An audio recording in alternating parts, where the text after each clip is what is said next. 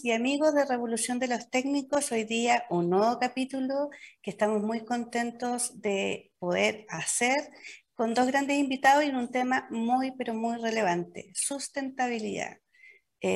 Concepto de sustentabilidad no es solamente el tema medioambiental, que lo hemos visto, también involucra los temas sociales y los temas también, cuando hablamos también de empresas en términos económicos.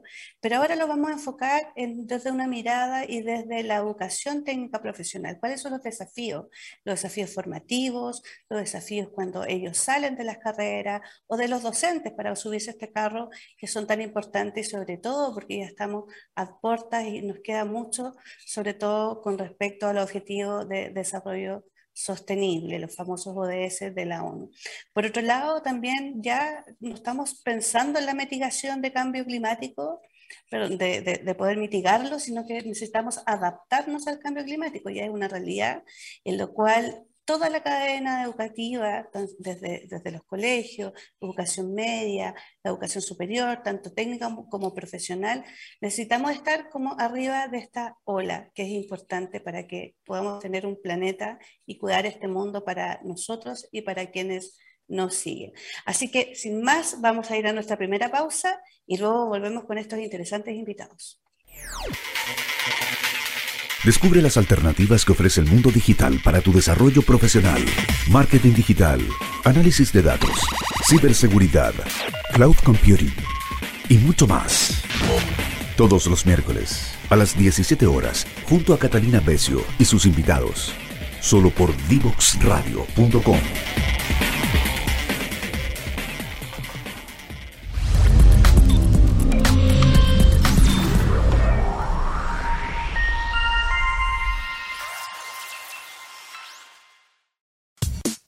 Divoxradio.com. Codiseñando el futuro.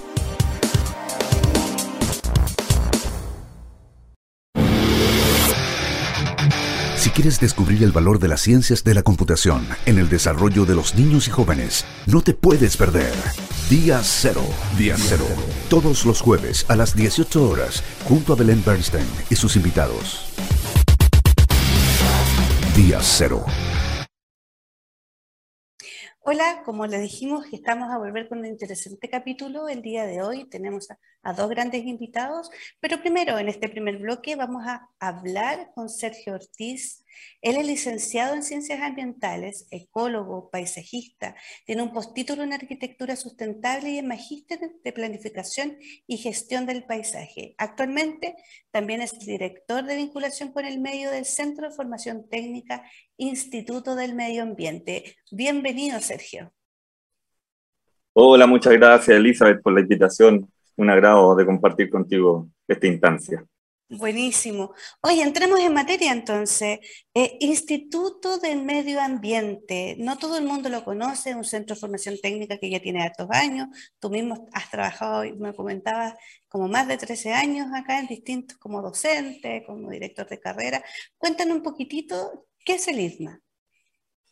Bien, eh, mira, el, el ISMA es un centro de formación técnica dedicado exclusivamente a los temas ambientales nosotros ya llevamos 27 eh, años aproximadamente eh, eh, impartiendo formación técnica en temas ambientales en distintos tipos de carreras. tenemos carreras, por ejemplo, ecoturismo, técnico en medio ambiente, paisajismo sustentable, construcción sustentable, energía renovable, manejo de áreas silvestres protegidas, terapias naturales, veterinaria, agricultura ecológica, entre otras carreras. llevamos, bueno, todo este tiempo, si te fijas ya, eh, eh, desde los años que te, nombro que la institución desde que nació, en conjunto, yo diría con la ley de bases del medio ambiente de ese tiempo, ya eh, en sí es un proyecto innovador. somos la única institución de formación técnica de esos años que impartía carreras de, de este tipo. y bueno, ya con el tiempo hemos logrado eh, eh, permanecer en este nicho y eh, hacernos ya un renombre que nos hace referente, diría yo, en, términos de los CFT en esta materia. Buenísimo. Sergio, y, cuéntame ahora con, la nueva ley de educación superior, donde nos empieza a empujar a todo nuestro ecosistema de educación superior técnica profesional a que necesitamos acreditarnos, vincularnos con el medio, tú estás trabajando directamente con eso, pero también en la innovación. Y también ustedes han trabajado muy fuertemente y muy estrechamente con el IPSFT 2030, este, este programa que tiene Corfo con Mineduc. Entonces, cuéntanos un poco más en detalle este interesante proyecto que han hecho desde el año pasado. Sí, bueno, eh, eh, hemos realizado distintas eh, iniciativas en relación a, la innovación.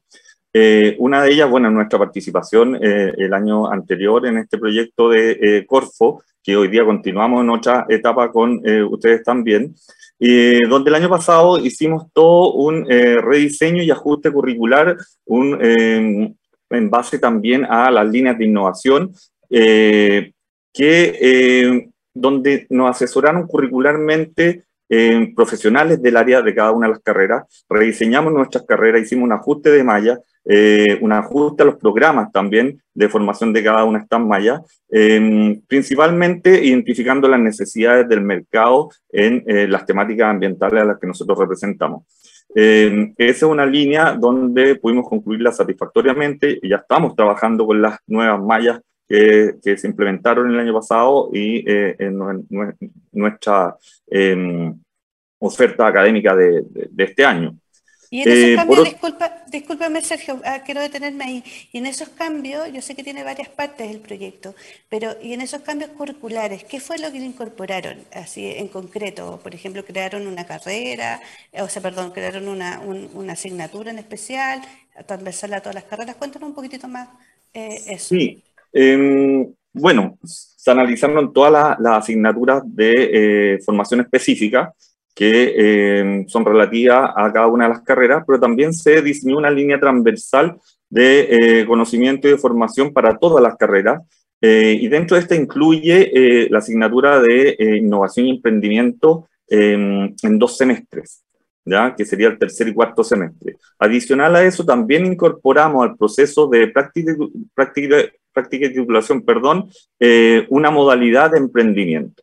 Entonces, para los chicos que opten a práctica, eh, pueden tener distintas modalidades, unas de práctica, otras de pasantía y otra de ellas es de eh, emprendimiento, donde ellos realizan su emprendimiento con una mentoría de un profesor y eh, tienen que demostrar un resultado que el día de mañana bueno, satisfaga las necesidades de la industria, la sociedad y la comunidad en relación a la materia que le tocó investigar o desarrollar en este proyecto de emprendimiento.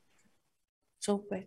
Y, las otras líneas, porque esa era la, específica. Tú me contabas también que tenía varias, varias líneas del proyecto en varios ámbitos.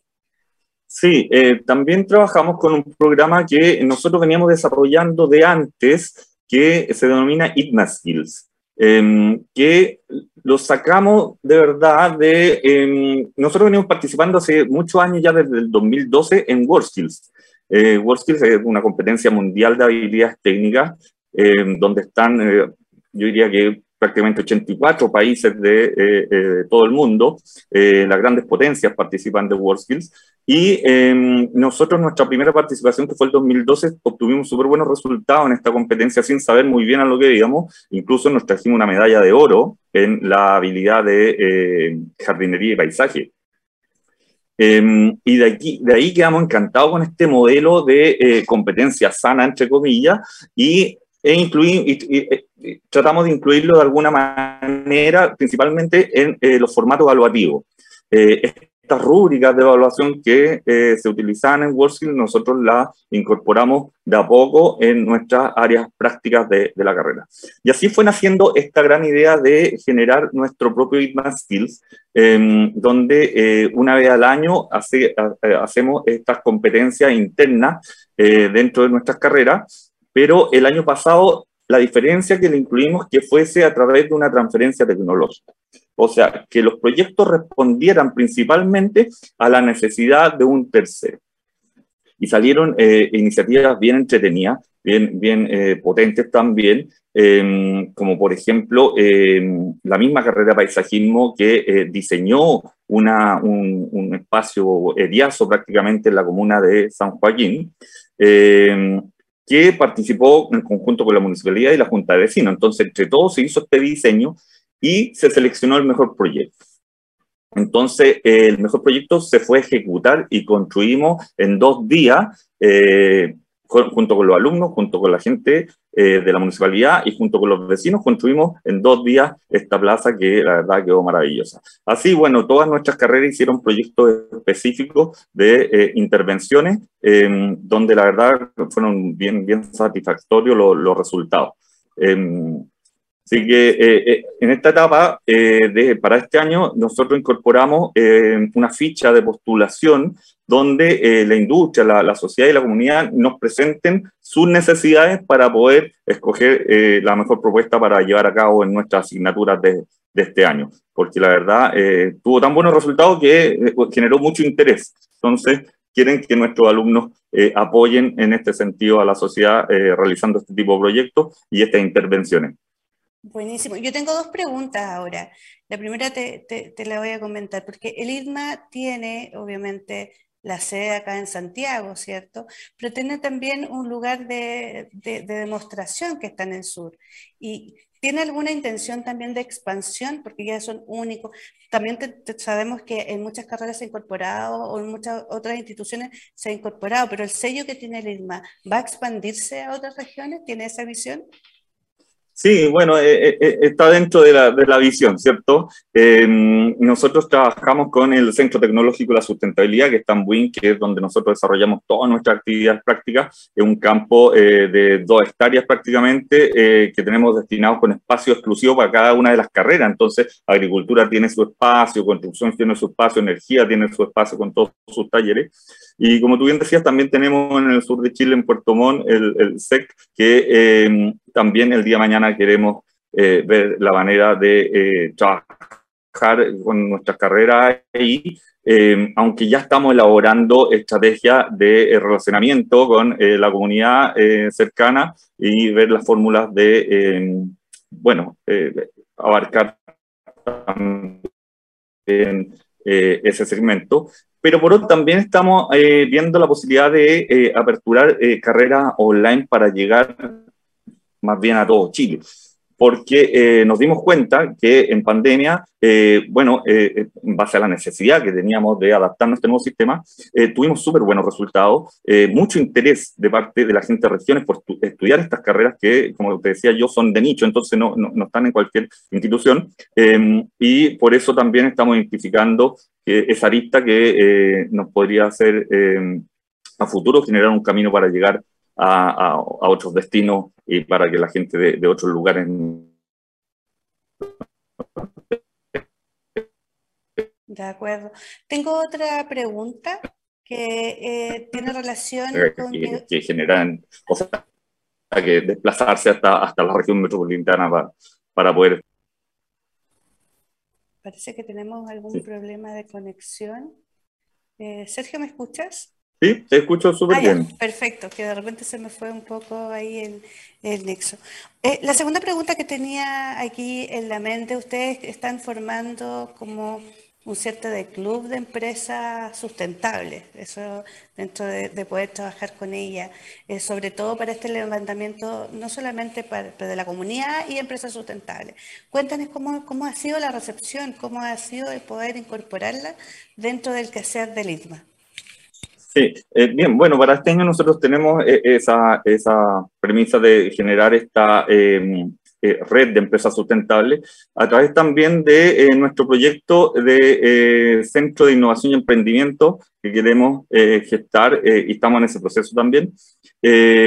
Y eh, bueno, nosotros ya tenemos una comunión con, eh, con, esta, con empresas del rubro sustentable a través de toda nuestra trayectoria y queremos ir incorporando nuevas y más empresas y generar esta red de empresas sustentables que podamos generar esta alianza o un gran consorcio que donde podamos aunar criterios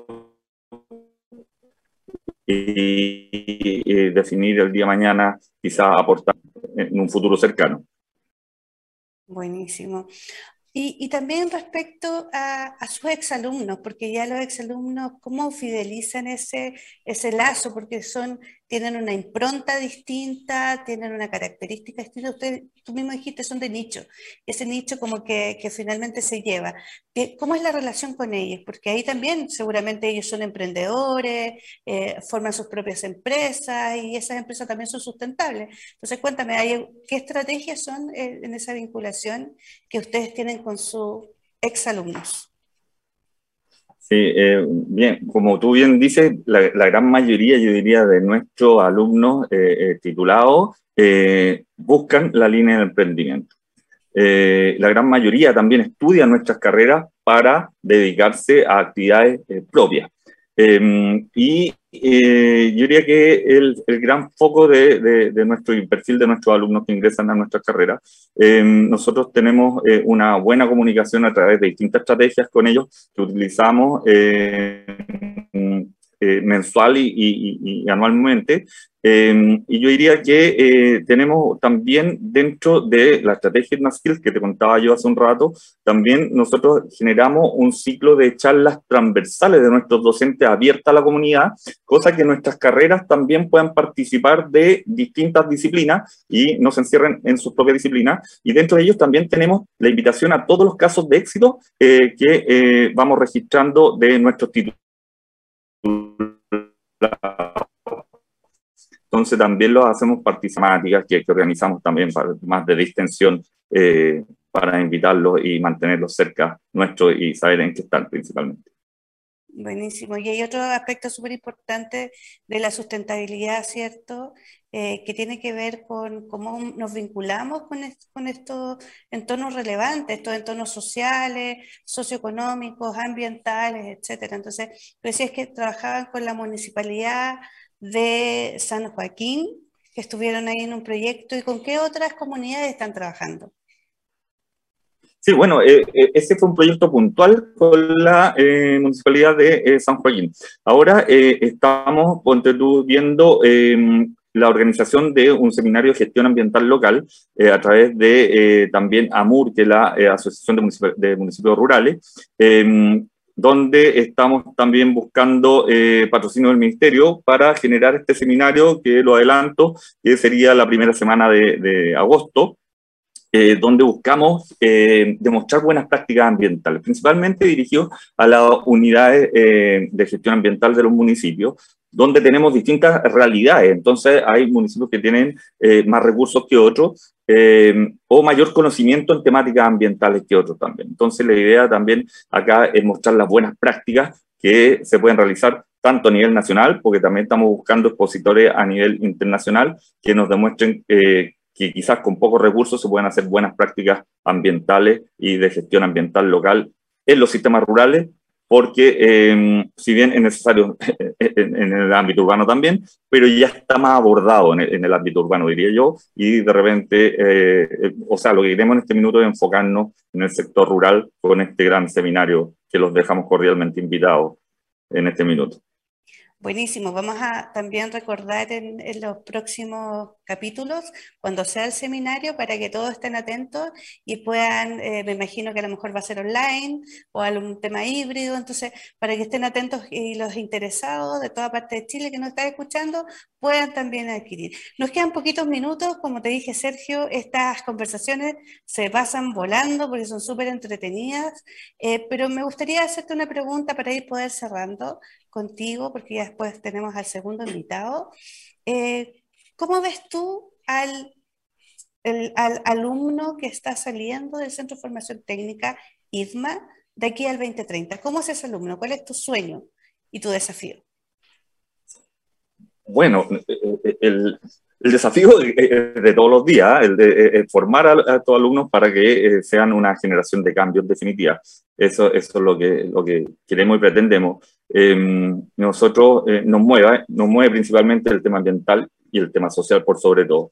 Em, entonces, eh, principalmente la calidad humana y el respeto por el otro y por el medio ambiente es lo que nosotros esperaríamos de cualquier alumno que salga de nuestra institución. Así que, que sea un gran aporte eh, para este país y principalmente para la protección ambiental. Buenísimo. Eso nos pasó medio volando. Que quisiera que nos dirijas un, par de palabras a toda nuestra audiencia, que son, aquí hay muchos profesionales, hay muchos alumnos, también hay docentes y también del ecosistema de innovación, no solamente son del mundo de educación superior, sino también de la innovación y el emprendimiento. Así que, por favor, el mensaje que tú quieres dejar desde IDMA eh, para, para toda esta audiencia. Bien, no, nada, decirles solamente que, invitarlo a que conozcan nuestra institución para quienes no, no conocen el Instituto del Medio Ambiente, eh, invitarlo a que participen de nuestras actividades que eh, son abiertas a la comunidad. Eh, nosotros buscamos esa relación directa con la comunidad. Nuestro objetivo aquí esencial es generar este cambio, eh, eh, aportar en la temática ambiental a través de nuestros titulados, pero también a la entrega de conocimiento que hacemos permanente y que hacemos con todas estas actividades que, te decía yo, que buscamos principalmente fortalecer el conocimiento ambiental de nuestro país. Así que nada, eso, dejarlos solamente invitados a que eh, revisen nuestra página web también, que ahí vamos a estar publicando todas las actividades que vamos desarrollando. Y agradecido, bueno, Elizabeth, por, por el espacio y la conversación contigo. Sí, de seguro vamos a seguir también conversando más adelante. Tenemos muchos más capítulos que mostrar. Vamos a traer también alumnos a docentes que han participado en proyectos, nos interesa visibilizarlo. Así que muchas, muchas gracias por, por venir y aceptar esta invitación. Ahora nos vamos a la segunda pausa y ya estamos con nuestro segundo gran invitado. Divoxradio.com Codiseñando el futuro.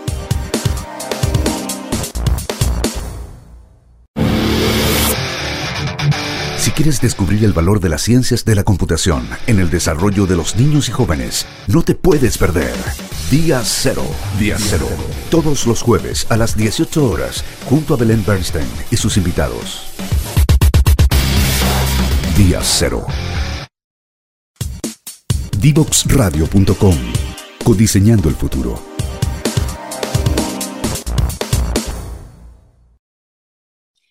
Volvimos de esta pausa y conversamos con Sergio Ortiz, él es eh, director de, vinculación con el medio del ITMA, del Instituto de Medio Ambiente, conocimos toda su impronta, todos los proyectos que tienen de innovación, pero ahora tenemos un segundo invitado.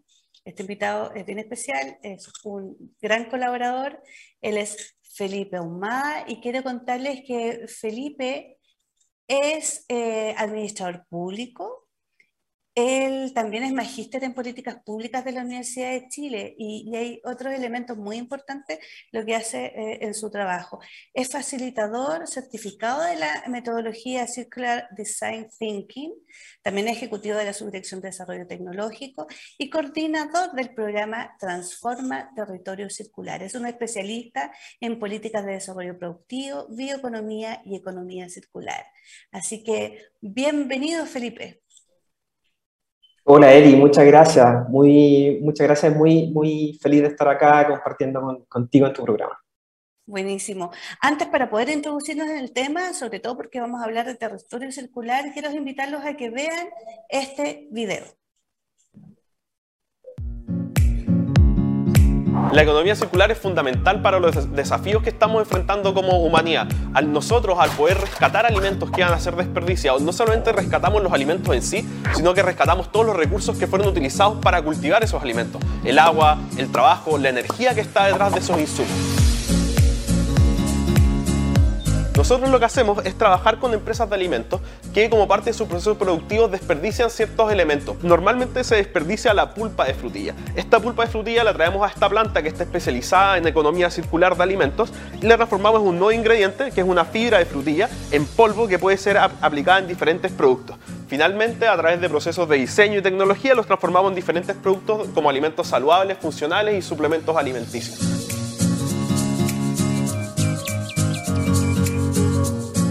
Bueno, el lanzamiento de este programa es tremendamente importante en nuestra mirada sobre el apoyo al tema territorial, eh, por varios motivos. Eh, la economía circular precisamente lo que hace es rescatar residuos que se te generan en una industria y aprovecharla y generar valor. Y muchas de estas industrias donde están localizadas es justamente en el territorio. Por ejemplo, en el caso que estamos inaugurando hoy día, eh, son empresas que están en la séptima y en la octava región y este mecanismo lo que alivia al mismo territorio de tener que unos residuos que generaban contaminación y efectos nocivos en el medio ambiente, hoy día se están recuperando y generando valor a través de nuevos productos y servicios.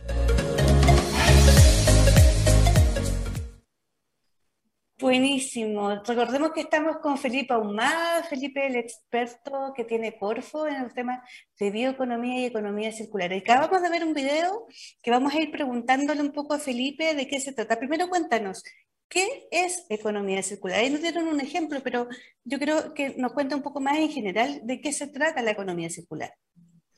Sí, mira, la economía circular eh, eh, existe hace mucho tiempo, o sea, a lo largo de todo el desarrollo de las civilizaciones, eh, la economía circular siempre se ha aplicado como parte de, las actividades productivas que han acompañado el desarrollo de, las distintas culturas. a finales de la primera década de, los 2000, Ellen MacArthur, esta famosa velerista británica, da la vuelta al mundo y en ese viaje por alrededor de a través de los océanos, se da cuenta de eh, esta gran cantidad de contaminantes que están presentes en el, en el océano.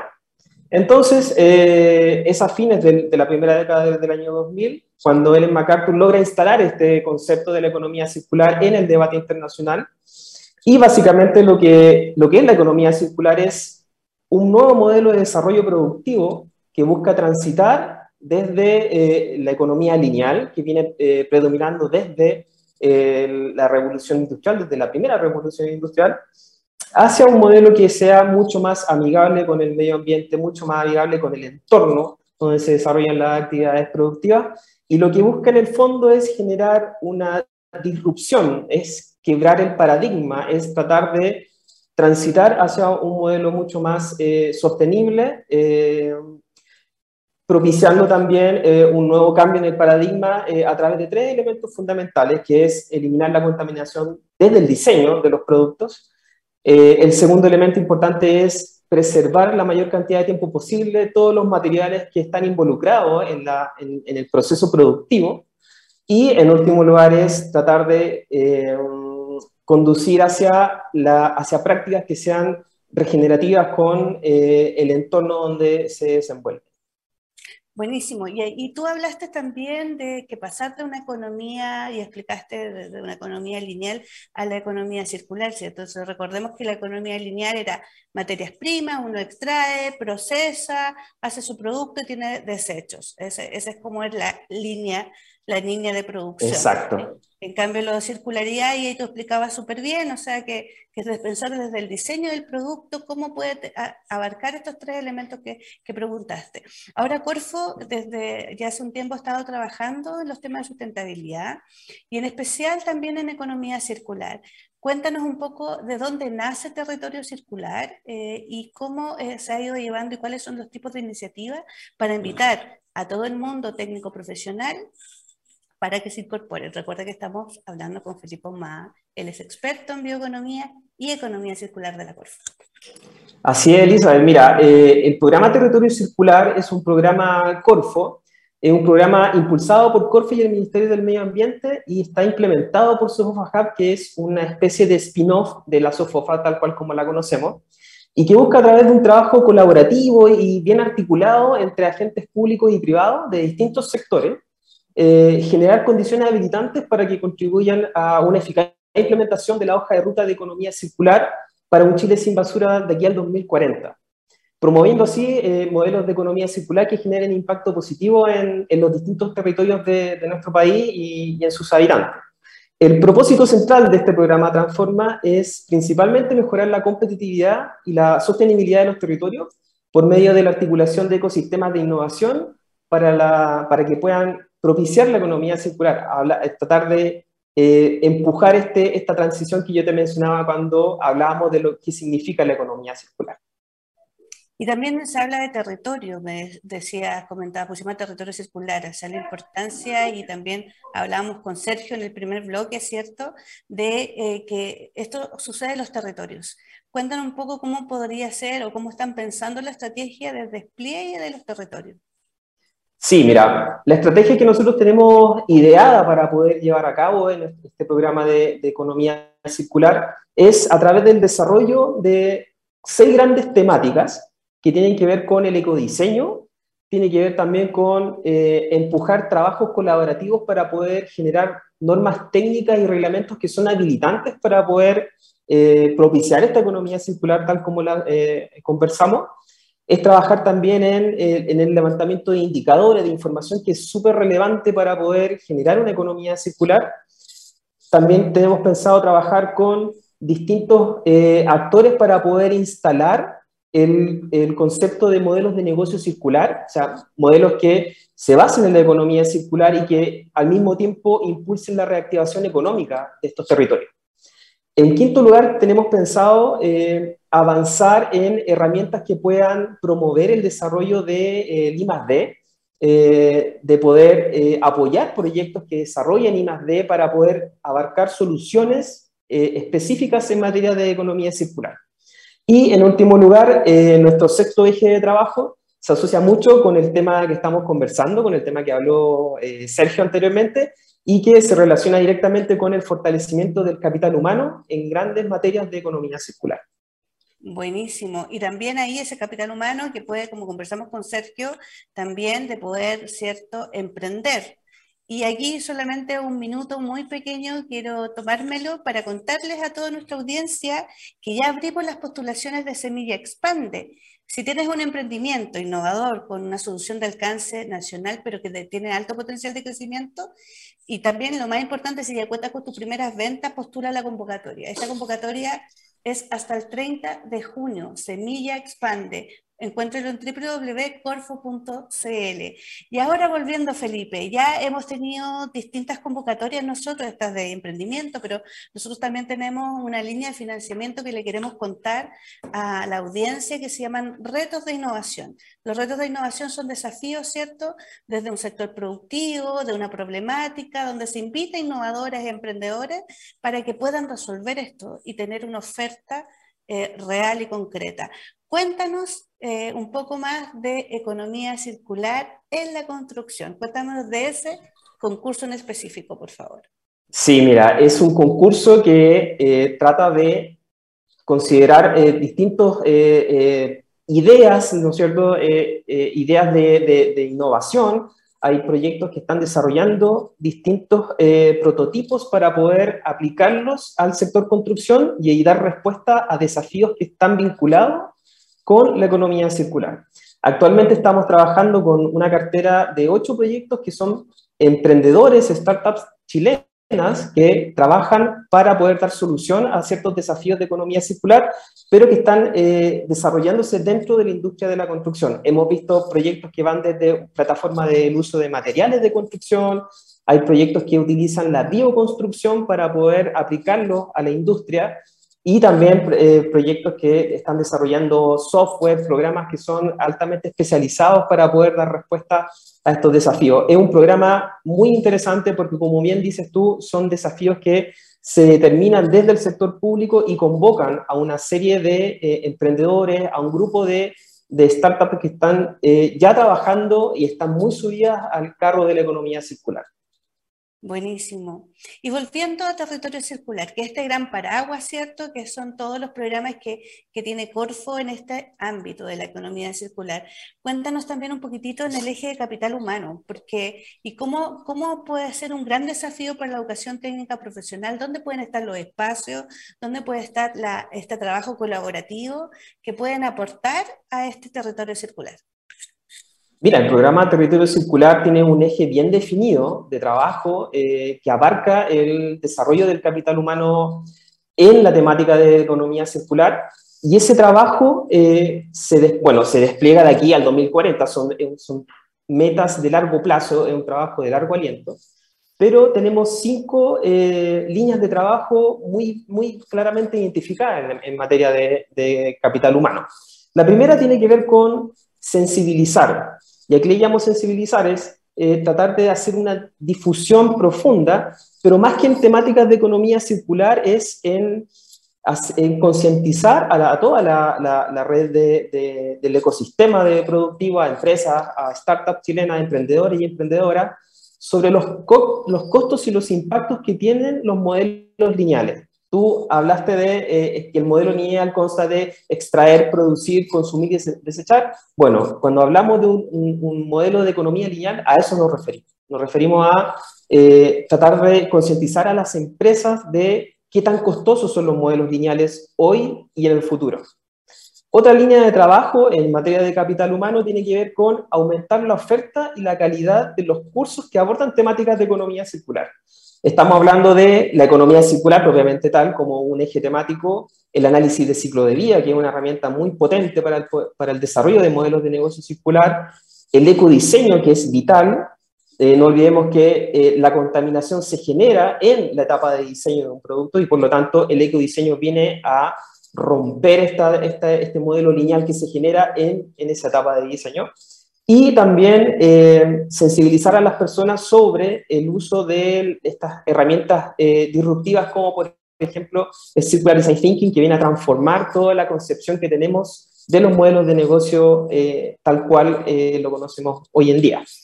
Otro, otra línea de trabajo importante son las mallas curriculares. Creemos que la introducción de la temática de la economía circular dentro de las mallas curriculares en universidades, en centros de formación técnica, en institutos profesionales, es fundamental. Sin eso vamos, no vamos a poder eh, propiciar eh, esta transición acelerada que queremos. Un cuarto elemento tiene que ver con levantar los perfiles de competencia de aquellos oficios que se han perdido un poco. Y esto es súper interesante. Eh, hay oficios que, no sé si tú te recuerdas, en los 90, en los 80, cuando tu ropa tenía algún daño, tú la llevabas a un sastre, a una costurera, o si tus zapatos fallaban, lo llevabas al zapatero del barrio. Bueno, lo que queremos hacer es tratar de revivir esos oficios que, que tanta economía circular ellos aplican en el día a día, pero que en un minuto lo perdimos. Entonces, eh, un eje de trabajo es tratar de revalorizar esos oficios que estaban un poco ocultos.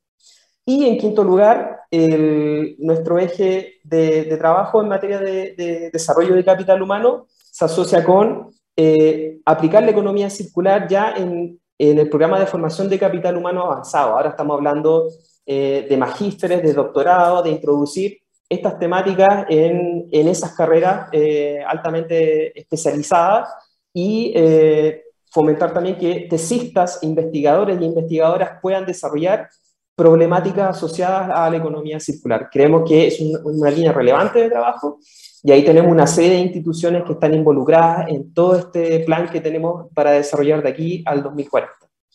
Bueno, y hay desafíos también, porque como tenemos el ejemplo de IDMA, que ellos también están trabajando en la temática muy fuerte, también los temas de, de, sustentabilidad, también el desafío de cómo empezamos a abrir todo este ecosistema de innovación a la educación técnica profesional. Eh, Felipe, yo quiero que nos puedas eh, incorporar o poder darnos a conocer un poco algunos ejemplos que tenemos en economía circular, en la construcción o los otros proyectos que tú has podido ver. Cuéntanos un poquitito para entusiasmar y para un poquitito abrir la mente a aquellos alumnos y eh, ex alumnos de la educación técnica profesional.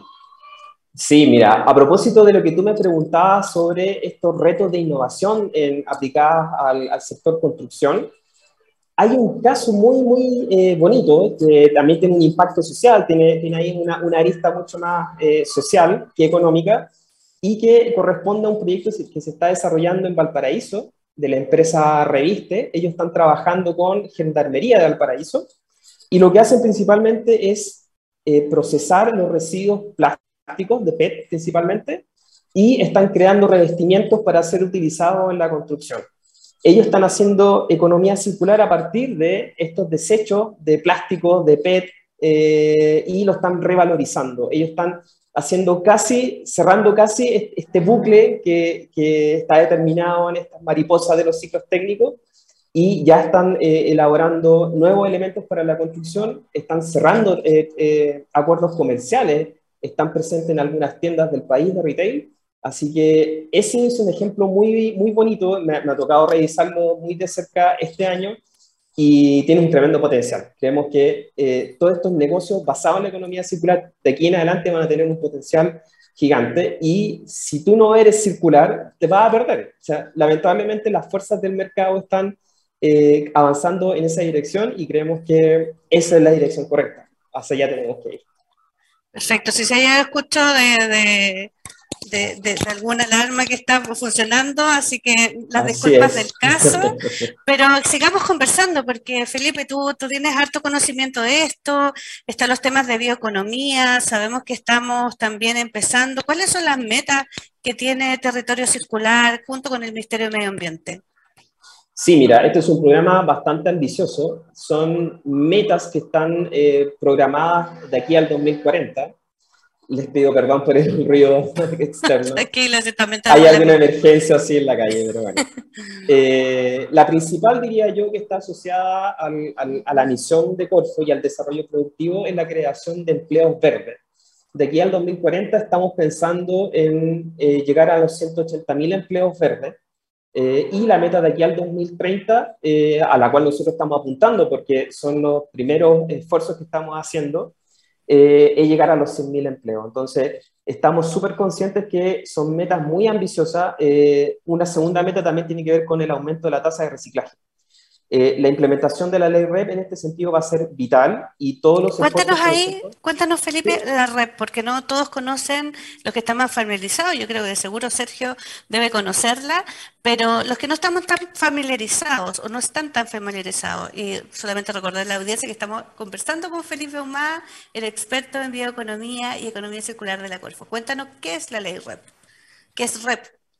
Sí, la ley REP es la ley extendida del productor. La ley REP corresponde a la ley 20.920, si mal no me equivoco. Y eh, bueno, lo que hace la ley REP es incentivar el, eh, el reciclaje, es pasar la responsabilidad de quien genera el residuo para poder gestionar su disposición eh, de forma adecuada, a través de la creación de sistemas de gestión que son financiados por las empresas que se van a acoger a la ley REP. Eh, la ley REP se compone de distintos reglamentos que van, a, van desde el, tratamiento de neumáticos, el tratamiento de envases y embalajes, eh, los químicos, algunos residuos peligrosos, etcétera, etcétera, etcétera. Y eh, actualmente estamos con los reglamentos vigentes en, en materia de neumáticos, tiene que ver con el tratamiento de los neumáticos fuera de uso, y envases y embalajes que está recientemente aprobado su reglamento es una herramienta muy potente. Creemos que eh, la ley RED va a venir a empujar el ecosistema eh, completo de desarrollo productivo, porque todas las acciones y todos los modelos de gestión de las empresas tienen que eh, conducir a, este escenario, que es la meta de disminuir la cantidad de residuos circulando en el, en el medio ambiente. Una de las metas que están definidas en la, hoja de ruta es aumentar la tasa de reciclaje de los residuos sólidos municipales, por ejemplo. Eh, de aquí al 2030 el aumento es al 30% y al 2040 hacia, queremos cumplir hacia el 65% de, de esta tasa de reciclaje es una, herramienta muy importante. Muy importante, según lo que, que he sabido, ¿cierto? Que somos de los países que estamos en la OCDE, que menos tenemos la, menor tasa de reciclaje, lo cual nos pone en una posición súper, súper eh, poco competitiva, sobre todo porque los países desarrollados están pensando ya en la finalmente cómo exportar algunos y aumentar las exportaciones de productos y servicios con este sello verde o desde provenientes de la economía circular. Eh, y otra cosa, así como para poner el ejemplo, y ahí quiero preguntarte, Felipe, si es que, por ejemplo, este cambio que está habiendo muy fuertemente de volver a los envases retornables, eh, de, la, de los líquidos, de las bebidas, es como volver, como dices tú, eh, del oficio y también volver a con algunas tendencias que nosotros teníamos cuando éramos los que somos un poco más viejos, ¿cierto? De decir, de buscar la leche o en, botellas de vidrio o tener envases retornables. Eh, eso, ¿Es, ¿Es, por ahí el, camino que está viendo la ley REP? Exacto, porque lo que va a establecer la ley REP, es un pago de, una de, lo que se denomina una ecotasa. Y la ecotasa es una especie de impuesto que tiene que pagar el productor del residuo para poder ser dispuesto en, un, en una instalación adecuada. Eh, mientras más, sea, más grande sea el volumen de residuos, más vas a tener que pagar. Entonces, eh, el llamado es eso, tratar de eliminar la contaminación desde el diseño, como lo habíamos eh, hablado al inicio de la conversación. Eh, todo tiene que ver eh, cómo tú estás diseñando tu producto. Entonces, si yo aplico ecodiseño a la idea de producto que yo estoy, que estoy pensando en lanzar al mercado, voy a, obviamente voy a disminuir esa ecotasa que voy a tener que pagar por la disposición final del residuo que estoy eh, produciendo. Excelente. Oh, se nos ya pasó súper rápido esta segunda etapa, dimos también el segundo bloque, estuvimos conversando con, con, Felipe y quiero dejarte, Felipe, recuerden que es el encargado y el experto en bioeconomía y economía circular de la Corfo, tiene a cargo territorio circular, así que también eh, él es parte de, del equipo de trabajo que estamos en esto. Solamente quiero preguntarte o quiero dejarte que nos dejes un mensaje sobre toda la educación técnico profesional a esos técnicos revolucionarios de, que están mirando de los técnicos sobre la temática tan importante que, esto está llevando y liderando. Sí, mira, el, llamado a a los centros de formación técnica, a los institutos profesionales y también a las universidades, es que eh, el mercado va a demandar más este tipo de capacidades y de competencias. Muchas veces nosotros tenemos el prejuicio de que por estudiar en un centro de formación técnica o en un instituto profesional vas a acceder a, trabajos de menor calidad. No es así. El tiempo, no, no el tiempo ha demostrado que eh, los nuevos oficios eh, van a requerir un mayor eh, nivel de competencia y especialización. Especialización que te la va a dar una, una formación en un centro eh, de formación técnica o en instituto profesional. Ese tipo de técnicos con el nuevo modelo de economía circular van a ser fundamentales. Fundamentales porque así nos han demostrado las políticas eh, de economía circular que se implementan en Europa, requieren mucha especialización y en, tecnologías disruptivas también. Estoy pensando, por ejemplo, en la implementación de blockchain, de robótica, de inteligencia artificial, donde vas a necesitar la mano de un especialista, un especialista formado en un centro de formación técnica o en un instituto profesional. También eh, destacar que este modelo de políticas públicas tan disruptivas como la bioeconomía o como la economía circular va a demandar una mayor cantidad de, técnicos, eh, especialistas dedicados a dar soluciones a estos grandes desafíos que, que requiere y que va a demandar esta transición del modelo lineal al modelo circular. Así que el mensaje es ese, el mensaje es que se suban al carro, a que confíen en que eh, desde el sector público y el sector privado estamos avanzando, estamos dando todo lo, todo lo que tenemos eh, nosotros para poder propiciar esa transición. Buenísimo. muchas gracias Felipe por aceptar esta invitación. Eh, yo creo que fue una combinación perfecta entre lo que tiene el ISMA y lo que tiene la Corfo como oferta y el trabajo colaborativo. Así que muchas gracias Felipe. Gracias a ti Elizabeth por la invitación. Vamos ahora a la tercera pausa y, y ya volvamos para el cierre, queridos amigos. Divoxradio.com Codiseñando el futuro.